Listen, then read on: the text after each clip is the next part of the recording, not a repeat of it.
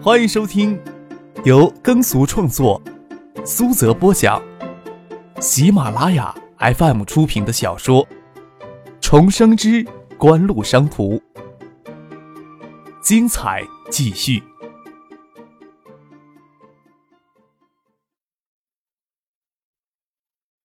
第一百八十七集。嗯，京城下面有家电子厂，规模不大。这小子经常在学校里惹事儿，希望他学着打理一些。爱达电子做起来，海州跟着做影碟机的厂子还有几家，瞎弄的。赵景荣不动声色的说着：“同仇敌忾是一回事儿，正泰集团只怕这些年也没有吃过什么亏，所以他们对吃亏的锦湖、爱达怀恨在心。但是他们让自己给他们做炮灰，那就没门了。不管怎么说，无论唐学谦在势力也好。”还是邵志刚盛情在道上，都让锦湖与爱达电子在海州扎下深厚的根基，成了气候了。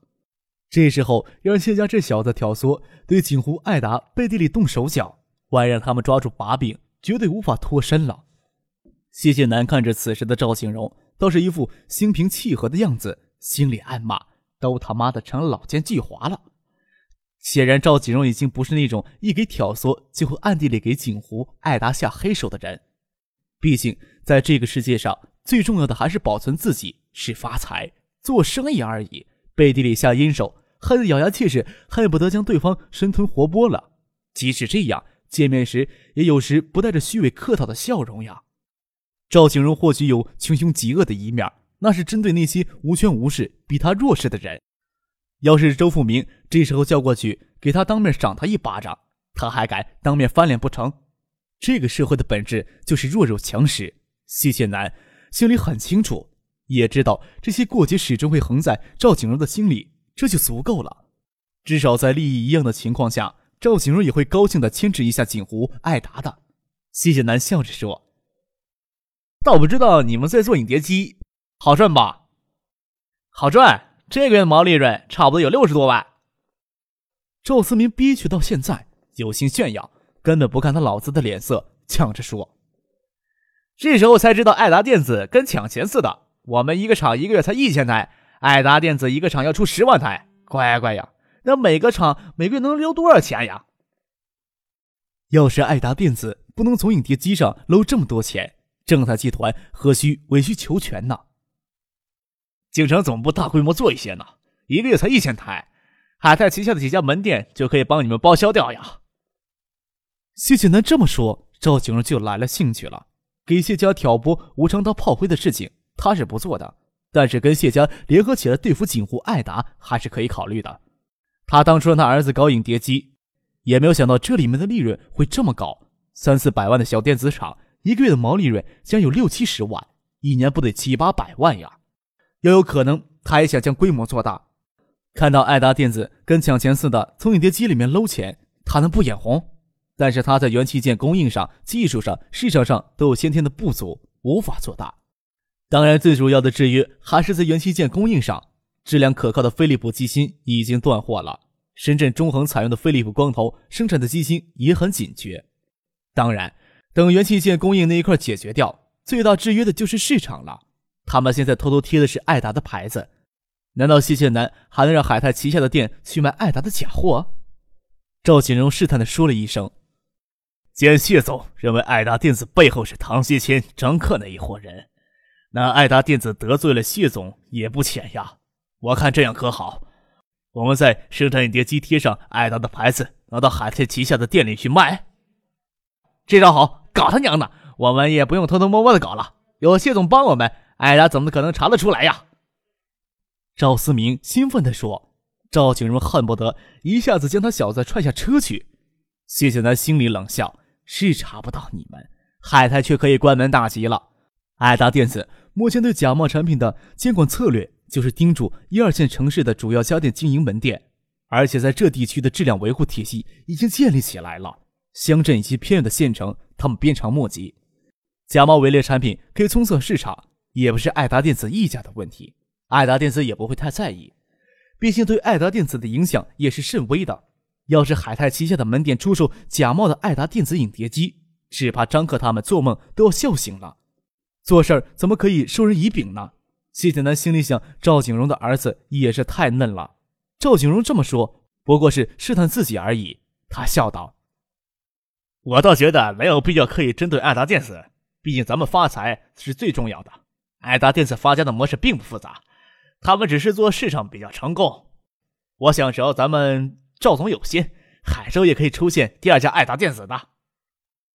景生旗下的电子厂这点规模，完全不足以对爱达电子形成威胁。现在市面上有近一半的山寨厂都在假冒爱达的牌子，也不多他一家。”咱们锦城要是真有心做大的话，正泰下面有一家微电子厂，可以提供一些技术的支持。在市场推广方面，我们海泰旗下的门店可以在省内还是有一定的影响力的。赵景荣问道：“谢总有心参与吗？”谢剑南知道做影碟机眼下是有利可图的，但是他选定做家电连锁就不会分心旁骛，毕竟不可能将世间所有的钱赚光。但是赵景荣一副小心警惕，生怕别人拿他当炮灰的样子。他不参与一手，赵景荣只怕不会有气魄、胆量做大规模。他说道：“赵总，你愿意让我们谢家也分一杯羹？”赵景荣笑道：“这年头，想吃独食可发不了大财呀。”谢谢南说道：“既然赵总这么慷慨，我就在海州多留两天，认真考虑这件事儿。”谢剑南这么说。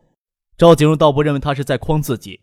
谢谢南少年成名，当年的丹青口服液给他搂下不少钱，他却在有很高的成就之后出国留学，想必眼光更加独到。现在既然给唐学谦他们一伙排挤出海州的主流之外，赵景荣倒十分的希望能跟正泰集团合作，免得在海州孤立无援。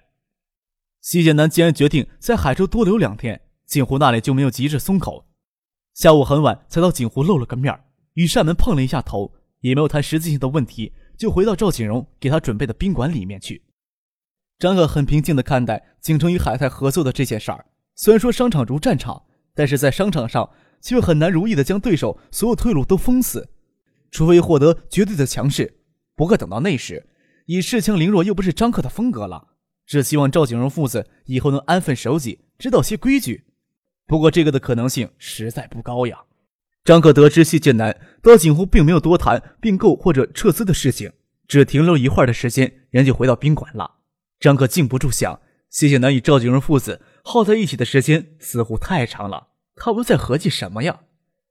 第二天下午，张可从电子工业园回来的路上，再次看到赵景荣的皇冠，两车相错时，看到谢剑南也坐在里面。往前走，除了电子工业园、农田。还有就是小江北岸的几排垂柳、白杨，相信谢剑南也不会特意去看初春江水的风光吧。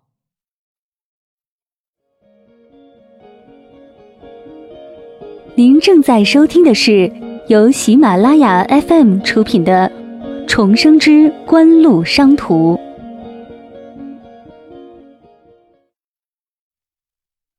他们去电子工业园看什么呀？周坐在副驾驶上，他首先看到是皇冠车里的谢剑南、赵景荣他们，他心里掠过一丝阴影。毕竟海州跟着艾达做影碟机，十家厂里面，唯有景盛集团旗下的那间电子厂能对艾达产生威胁。而海泰在省内拥有丰厚的渠道资源，谢剑南与赵锦荣一起去电子工业园，总让人有着不祥的感觉。谢婉清总不能跟谢剑南装作不见，隔着车窗笑了笑，却没有打招呼的意愿。想着，终于跟家族走上了两条截然不同的道路了。谢家老六似乎看到我的软肋了。张克宪涛明俊的脸庞浮现清浅的笑意，深邃的星眸注视车窗外明净的天空。一份经济金融周刊搁在他的膝盖上，周刊翻到一篇有关于康佳集团关于三八妇女节这天全线调低旗下所有彩电售价的报道。这是国内彩电首度爆发的全面价格战。起因是两个月前，四川长虹集团对旗下的彩电产品大规模的降价，这是国内彩电产业发展十余年以来首次爆发的全球行业内战。情况比两千年突破低底线的价格战略要好一些，只是打破行业的高利润现状，加速行业整合的进程。但是整个行业还保持一定的盈利能力，一直到两千年，更为残酷的价格战爆发。相信现在还没有人意识到，影碟机产业的价格战会来得更直接、更为混乱。群恶绞杀，不过多了一头而已，没必要看得多严重。要来的总归会来，不是景城与海泰，还有其他的呢。景城下面那间厂，老苏让人看过，虽然小，但是负责的经理很有才干，是做管理的料。赵景荣这个人虽然蛮横无忌吧，但是做混混出身，不过也有过人之处呀。张克轻笑道：“单逢迎八戒自然不用说，丁向山当市委书记时，赵景荣在市里折腾不了，还是认真的做过实业的。赵景荣下面的油脂公司效益就一直不错。”张克与婉晴、周游打算先去电子工艺园转了一圈，本来在打算去象山南崖下的植物园看一眼，没想到路上又遇到谢剑南了。周游问张克：“你跟谢总还要不要去植物园了？”说好的事儿。为啥不去呢？张克笑了笑。要是别人一有动作的话，咱们就慌了手脚，这日子就没法过下去了。这老板做的也太没滋没味了吧？得，你们是老板，我让傅俊先送我回去。周游无奈的苦笑着。那两个在大纸业集团工作过的留美学生，条件都已经谈妥了，最后敲定前，是不是安排他们来海州一趟，让你见一面？他们既然能在金百利做到中层管理的位子上，都有些本领的。你先去上海同他们见面吧，将你的印象告诉我，我再决定要不要抽空去上海。还找不到合意的人手，就太让人头疼了。周撇嘴笑着说：“六十万的年薪呀，大概可以拿到新闻媒体上好好的炒作一番了。”张克笑了笑：“等前期的工作都完成了之后，再考虑炒作的事情吧。”你倒是念念不忘你的老本行呀！哈，这次让杨云帮你顶下爱达电子那里的事情，林明辉会不会有想法呀？心里多少会有些想法的，给他一段时间，他会调整好自己心态的。毕竟位子只有一个，只能给更适合的人上呀。郑克在象山大家搞下二百亩地，分给大家合力建一个小规模的植物园，注册了一家公司来管理植物园。从林业局下属的事业单位请了一个学林业管理的人来负责打理公司的运营经费，由众人分摊。但是张可出大头了，大家先筹钱在象山南崖下修了一条直达植物园的水泥甬道，不需要一下雨，车一进去就见一身的泥点子。春节过后，海州的天气就大幅回升，也是今年春节比较晚的缘故。坐在车上就可以看见川树子长出新芽。张可对婉清说：“到夏天了。”我估计这儿就可以长出树梨了。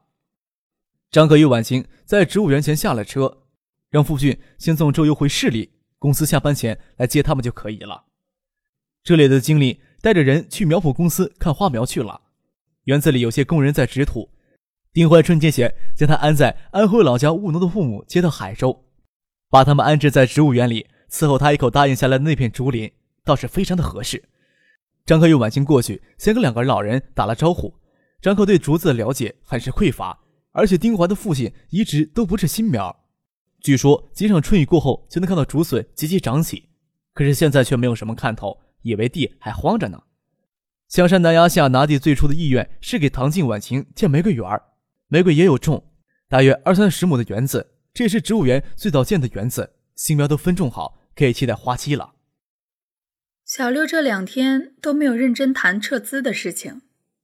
婉清站在田间，有些担忧地说：“怎么了？你担心会有变故呀？”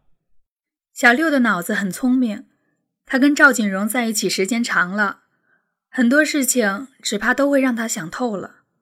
哼，虽然躲在背后阴人的感觉很好，但也不能一直躲在背后呀，这多少有些无奈。张可轻笑着，认真的凝视着婉晴。这几天天气异常回升，中午穿春装都觉得热。婉晴将外套挂在手臂上。双手抱胸站在田间，秀丽的长发盘了起来，丰腴白皙的脸庞柔美，眉远如月，散发着成熟妇人的风韵。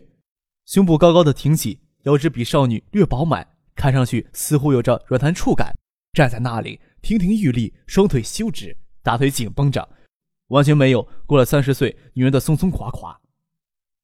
咱俩到江堤上走走。张克与婉清直接穿过田垄，从大门绕有些远。张克先翻过木山来，婉清将外套搁在木栅栏上，学张克那样爬上木栅栏。张克伸手搂过她的腰，让她一手撑在自己肩膀上，想让她跳下来。没想到婉清屁股搁在他的肩膀上，从他的怀上滑了下来。紧拥着晚清风雨成熟的娇躯，身体涌出些感觉来，伸手在他的丰臀上摸了一把，心里感慨：女人跟鸦片似的，一沾就容易上瘾了。这些还没什么。自从上回从省城的青山公寓与婉清发生关系之后，对她美妙诱人的身体就有些渴望了，不再是那么容易饿着的。偏偏在海州难找到偷吃的机会。女人三十如豺狼，不晓得婉清会有什么感觉。这么想着，手又落到婉清丰满的臀部上，弹性十足呀。稍有力压，就感觉到臀部往外崩。都说女人过了二十五岁就会出现低道鱼尾纹。张可可以认真的在婉清身体上仔细找了个遍，都没有发现那个地方要长出低道皱纹的迹象，也不知道她这副堪比少女的肌肤是如何保养的。有些痒。婉清将张克的怪手拨开，怕园子里的工人瞧见。还有就是，他臀部一挨上张克的手，就有些敏感了，不得不集中注意力想其他的事情。你真不怕他们背后捣鬼？